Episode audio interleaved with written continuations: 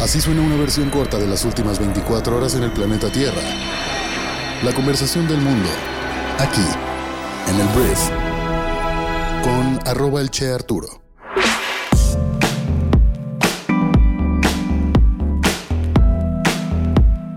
Muy buenos días, bienvenidas, bienvenidos a esto que es el Brief para este martes 9 de enero. En este podcast vas a informarte con todas esas noticias que debes conocer el día de hoy para ser una persona bien informada. Yo soy Arturo Salazar, soy tu anfitrión, te agradezco que estés aquí y vamos a comenzar ya con esto que es el Brief. Arranquemos hablando de México y tenemos que primero que nada decir lo que sucedió el día de ayer en la Ciudad de México, en la que con 41 votos a favor y 25 en contra, el Congreso de la Ciudad de México rechazó la ratificación de Ernestina Godoy y la dejó fuera de la Fiscalía General de Justicia. Ella era la fiscal. Este se trata de un procedimiento que se comenzó a realizar desde febrero del año 2023, con una reforma a la ley orgánica para desahogar con mayor fluidez la ratificación, modificación conocida como la Ley Godoy. Y el día de ayer, casi un año después, y en medio de señalamientos de represión a opositores y a irregularidades en el proceso, la votación de Godoy se llevó por fin al pleno del Congreso local. Y con este resultado, pues bueno, resumiendo esta noticia, Godoy se despide hoy, 9 de enero, de la Fiscalía, dando paso a un nuevo fiscal o una nueva fiscal interina hasta que se defina un nuevo titular. Esto provocó muchísima discusión política en los últimos meses, se alargó y luego que hasta 2024, que pasaran las vacaciones, Morena intentó conseguir los votos para ratificarla, no lo logró al final. Hubo dos diputadas locales del PRI que votaron a favor, de hecho, cuando horas antes el dirigente nacional Alito Moreno había dicho que nadie se iba a doblar. De hecho, el mismo Alito Moreno ya dijo que van a expulsar a estas diputadas del partido por haberse pues cambiado de bando y votar a favor de esta fiscal Ernestina Godoy. Voy a integrar en este programa un poco de mercados y voy a hablar del peso mexicano que avanzó este lunes a niveles no vistos en cuatro meses ante un retroceso global del dólar, mientras los inversionistas aguardan la divulgación esta semana de cifras clave de inflación en México y Estados Unidos en busca de nuevas pistas sobre el primer recorte de tasas de interés en mucho tiempo. La Bolsa Mexicana de Valores, en tanto, descendió ligeramente extendiendo el débil desempeño con el que inició el 2024, como parte de un ajuste después de que alcanzó a fines de diciembre nuevos máximos históricos. El peso cotizaba en 16.82 pesos por dólar casi al final de las negociaciones, con una apreciación del 0.24% frente al precio de referencia de Reuters del viernes, aunque durante la jornada llegó a fortalecerse brevemente hasta 16.78 pesos por dólar, que es su mejor nivel desde el 31 de agosto. En cambio, el índice accionario del IPC perdió un marginal 0.03% y llegó a 56.175 puntos, aunque aún con un escaso volumen de 129 millones de títulos negociados, muy por debajo del promedio habitual diario de más de 200 millones. Esto pues como que apenas está calentándose en este año 2024 y así quedaron los mercados.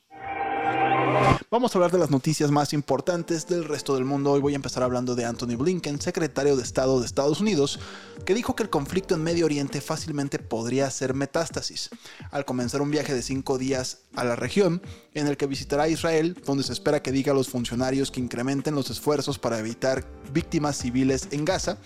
Y mientras tanto, el rey Abdullah de Jordania instó a Blinken a impulsar un alto al fuego inmediato. Benjamin Netanyahu, el primer ministro de Israel, prometió seguir luchando hasta que Hamas sea eliminado. Se espera que esta semana el gabinete de Israel apruebe un presupuesto de guerra para el próximo año y el mismo Israel dijo que había comenzado una fase menos intensa de la guerra.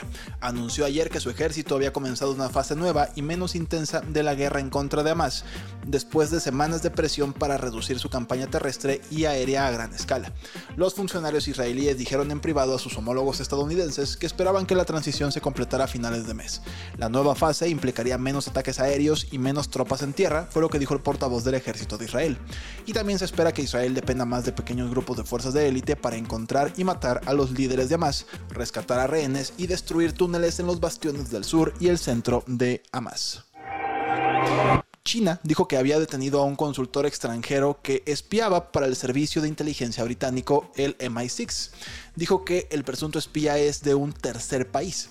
China ha sometido el sector de consultoría a una ofensiva de contraespionaje durante el año pasado e introdujo una nueva ley antiespionaje que aumentó el número de actividades que podrían considerarse como espionaje y pues ellos afirman que este consultor extranjero, consultor de negocios, en realidad espiaba para el MI6.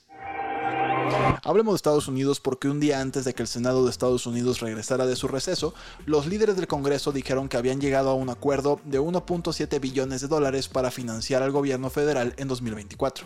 Se avecinan dos fechas límite. Alrededor de una quinta parte de la financiación se agotará el 19 de enero y el resto expirará el 2 de febrero. Antes de eso será necesario convencer a los republicanos que están tercos de la Cámara de Representantes que pues voten a favor del presupuesto, lo cual va a ser complicado. Vamos a ver cómo se pone esto. El hecho de que se acabe el presupuesto básicamente significa que el gobierno cierra. Tal cual las oficinas cierran, no hay gente que barra las calles, no hay gente que te atienda en las oficinas, porque no hay dinero para pagarles, entonces la gente no trabaja y se considera un fracaso para cualquier administración que esto suceda. Es mucha presión para el presidente Biden en este caso, y vamos a ver si los republicanos pues dicen que si aprueban ese presupuesto o no. En el siguiente tema, ahora voy a hablar de Sheikh Hasina. ¿Quién es Sheikh Hasina? Te cuento. Ella es primera ministra de Bangladesh. De hecho, lo ha sido durante 15 años y la noticia es que ganó un quinto mandato. La Comisión Electoral del país afirmó que el 40% de los alrededor de 120 millones de votantes elegibles emitieron su voto. Los analistas sugirieron que la participación fue mucho menor. Miles de miembros del principal partido de oposición, el Partido Nacionalista de Bangladesh, fueron arrestados en el periodo previo a las elecciones que provocaron la condena internacional. El BNP boicoteó la votación, afirmando que la votación estuvo truqueada, que estuvo y tramposa, pero bueno, Sheikh Hasina se queda otro mandato. Vamos a hablar del Papa Francisco, que Francisco pidió este lunes la prohibición mundial de la maternidad subrogada, calificando esta práctica de deplorable y de grave violación de la dignidad de la mujer y del niño.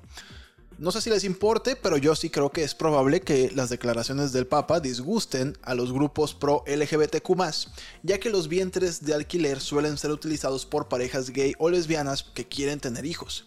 Y esta declaración de Francisco pues se da después de esta histórica decisión de permitir a los sacerdotes bendecir a parejas del mismo sexo.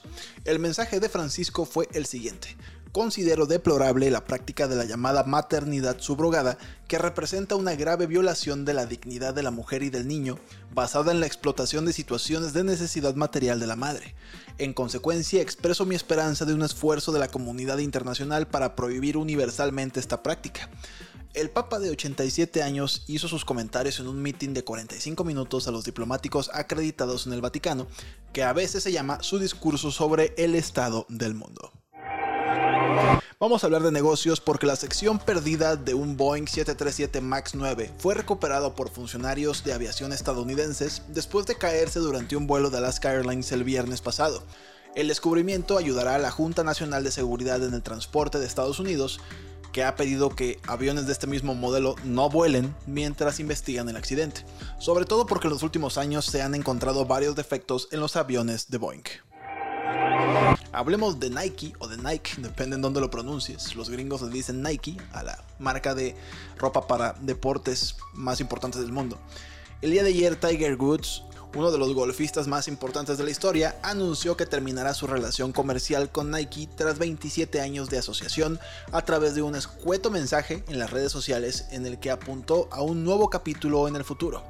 Cito a Tiger Woods, hace 27 años tuve la suerte de iniciar una asociación con una de las marcas más icónicas del mundo, y en el mensaje agradeció personalmente a Phil Knight, el fundador de Nike, por su pasión y visión que hizo posible la relación. Tiger Woods, de 48 años, concluyó el comunicado afirmando que la gente pregunta si habrá un nuevo capítulo Sí, desde luego que habrá otro capítulo. Nos vemos en Los Ángeles, concluyó Woods en referencia al torneo Genesis Invitational que se disputa en la ciudad estadounidense en el mes de febrero. Por su parte, Nike, que empezó a patrocinar a Tiger Woods cuando este tenía 20 años, agradeció en su cuenta de Instagram la aportación realizada por el deportista a la empresa. La verdad no suena como que las cosas salieron muy bien al final. Hablemos de criptomonedas y voy a hablar del Bitcoin que este lunes se cotizaba en 47 mil dólares. De hecho superó la marca de los 47 mil dólares ante las renovadas esperanzas de que la SEC, que es el supervisor estadounidense de temas de mercados, autorice finalmente la creación de fondos cotizados, que se llaman ETFs, vinculados a esta criptomoneda. La criptodivisa más utilizada del mundo ha llegado a tocar los 47.144 dólares, una cifra no vista desde el mes de abril del año 2022. Esto según el portal especializado Coindesk. El Bitcoin se disparó el pasado martes y se acercó a los 46 mil dólares por la convicción de los inversionistas de que la SEC autorizaría los ETFs en los primeros días de enero. Por lo pronto todavía no, pero la gente está optimista. Hablemos de los Golden Globes, estos premios que eh, reconocen lo mejor del cine y la televisión en el año en Estados Unidos. Y bueno, Oppenheimer, que es la epopeya de Christopher Nolan sobre la primera bomba atómica, ganó la mayor cantidad de premios el día de el domingo, arrasando con 5, incluidos los de mejor drama, mejor director y mejor actor. Barbie, su rival por la atención de los cinéfilos del verano, ganó por mejor película y logro de taquilla y mejor canción. Succession, en el tema de las series de televisión, obtuvo la mayor cantidad de premios televisivos, con cuatro victorias, incluido el mejor drama. Estuvo muy bueno, creo que estuvo justo. Me hubiera gustado algo para The Last of Us, pero bueno, suck it, Pedro. Un nuevo cohete despegó el lunes por la mañana temprano desde Cabo Cañaveral en Florida y envió múltiples cargas útiles en viajes al espacio. Horas después del debut del cohete Vulcan, un módulo de aterrizaje lunar que llevaba construido por una empresa privada enfrentó fallas de funcionamiento que pusieron en peligro su misión. Eso no disminuyó el lanzamiento en sí, que fue impecable, y preparó futuras misiones del vehículo que fue construido por United Launch Alliance, una empresa conjunta entre Boeing y Lockheed Martin. Tori Bruno, director ejecutivo de ULA, lo resumió brevemente en una publicación en el sitio de redes sociales X que dice lanzado al abrir la ventana, misión perfectamente nominal, muerto en la inserción orbital en forma de Diana, fue lo que escribió. Yo no entendí ni madres de lo que escribió, pero bueno, todo salió bien, solamente que el tema del módulo que se supone que iba a lunizar, pues ese no jaló, pero no tiene nada que ver con el cohete en sí. Cierro con unos cuantos temas de conversación para la comida del rato. Primero, el exfutbolista Franz Beckenbauer, jugador leyenda en el Bayern y la selección alemana, falleció el domingo a los 78 años, según ha comunicado su familia este lunes. El conocido como el Kaiser, que significa emperador en español, Beckenbauer es mundialmente considerado uno de los mejores jugadores de la historia del fútbol. Un tiburón al que le arrancaron el 20% de su aleta dorsal regeneró el apéndice en aproximadamente un año. Este tipo de curación rápida solo se ha documentado unas cuantas veces.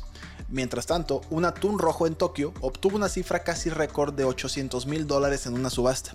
El pescado pesa 238 kilogramos y se servirá en el restaurante de sushi Onodera, galardonado con una estrella Michelin. Casi terminando, ahora puedes visitar donde fue coronado Alejandro Magno. Grecia reabrió el palacio de 2400 años de antigüedad después de años de restauración. Muchísimas gracias por haber estado aquí. Esta fue la conversación del mundo para este martes, esperando que te genere mucho valor. Ya estás oficialmente informado, informada.